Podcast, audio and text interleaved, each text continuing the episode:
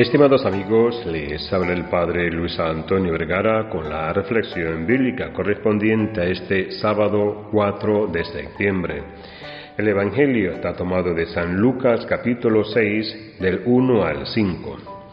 El Hijo del Hombre tiene completa autoridad sobre el sábado. No son los ritos, el cumplimiento obsesivo de las rutinas diarias, la escrupulosa rectitud de los actos cotidianos lo que nos salvan, sino la generosidad del amor, el abandono del egoísmo, el participar y compartir la vida en el compromiso con los otros. Eso es lo que nos hace revestirnos del Evangelio. Jesús está por encima de la ley. El amor, la compasión, la solidaridad son más importantes que la ley. La norma dice lo que está bien o lo que está mal, lo que es justo y realizable, y lo que es punible o castigable, pero el amor es generosidad. No mira lo que me corresponde o no, sino la realización compartida de mi vida. No porque sea legal es justo.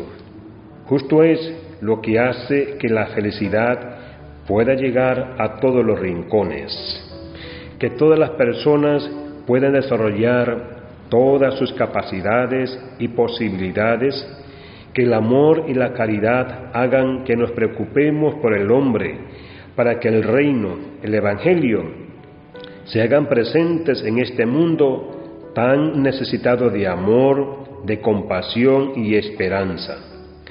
La enseñanza de este Evangelio hoy es una invitación a luchar por hacer del mundo un lugar habitable.